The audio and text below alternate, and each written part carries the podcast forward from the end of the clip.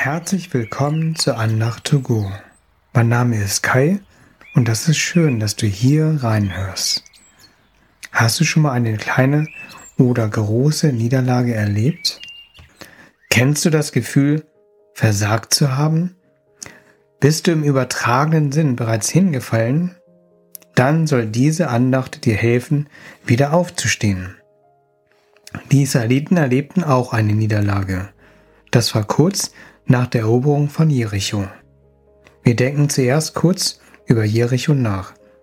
Vielleicht hast du schon mal von dem Fall der Mauer von Jericho gehört.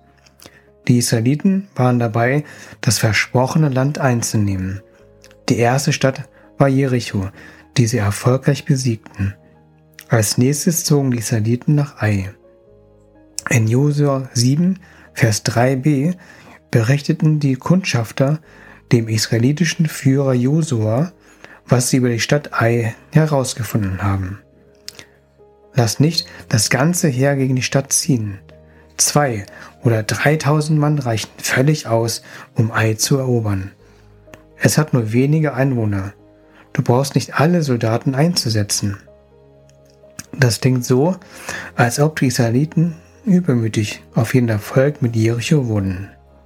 In Vers 4 lesen wir, Josua folgte ihrem Rat und sandte 3000 Mann los, um Ai einzunehmen. Doch die Israeliten wurden in die Flucht geschlagen. In Vers 11a und Vers 13b sprach Gott, die Israeliten haben Schuld auf sich geladen und den Bund verletzt, den ich mit ihnen schloss.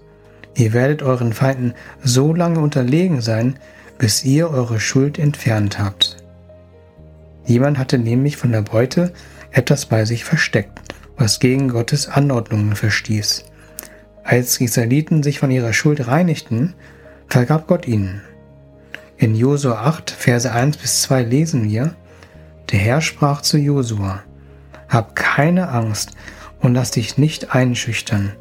Zieh mit dem ganzen Heer nach Ai und leg einen Hinterhalt auf der anderen Seite der Stadt. Du wirst sehen, ich gebe den König von Ai in deine Gewalt. Und tatsächlich eroberten die Israeliten Ai. Hier erlaubte Gott eine Niederlage, damit die Israeliten Demut, Umkehr von Schuld und Gehorsam lernten. Übrigens können wir uns auch sehr einfach von unserer Schuld reinigen lassen, indem wir unsere Sünden Gott bekennen. Dann wird Gott unsere Sünden vergeben und uns von allem Bösen reinigen. Im Allgemeinen gibt es viele Gründe, warum Gott eine Niederlage geschehen lässt. Oft verstehen wir nicht, warum nun ein Missverfolg eingetreten ist. Und vielleicht hast du in deinem Leben Misserfolge und Tiefen erlebt. Oder bist sogar mittendrin. Das tut mir leid, wenn es dir gerade sehr schlecht geht dann möchte ich dir Mut machen, dass Gott bei dir ist. Vielleicht ist der Sieg in dem Tief nicht, dass das Tief aufhört, sondern dass du dich von dem Tief nicht runterziehen lässt. Ein Schlüssel für den Sieg lesen wir in Josua 24, Vers 12b.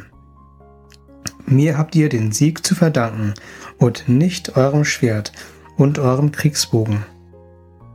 Der Sieg kommt durch Gott nicht durch Können, durch eigene Macht oder durch Ausrüstung. Den Ausdruck, dass Gott den Sieg schenkt, gibt oder zum Sieg verhalf, finden wir 52 Mal in der Bibel.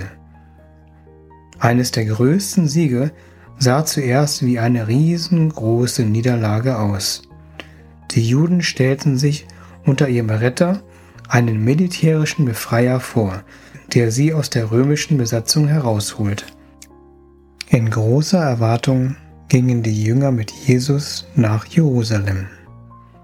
Jedoch wurde Jesus dort verhaftet, körperlich misshandelt und an einem großen Pfosten aufgehängt. Es sieht aus wie eine Niederlage für die Jünger, dass Jesus ans Kreuz ging. Aber am Ende war das der Sieg über Sünde und Tod.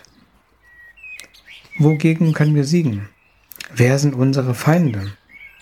Das können innere Kämpfe, Entmutigung oder Angst sein, aber auch Menschen, die uns das Leben schwer machen. Verfolgte Christen haben mehr sichtbare Feinde. Ihre Verfolger sind natürlich ihre Feinde. Generell sind auch Versuchungen und Herausforderungen Dinge, wogegen wir siegen können. In 1. Korinther 15, Vers 26 steht, dass Jesus den letzten Feind, den Tod, besiegen wird. Ich bete kurz.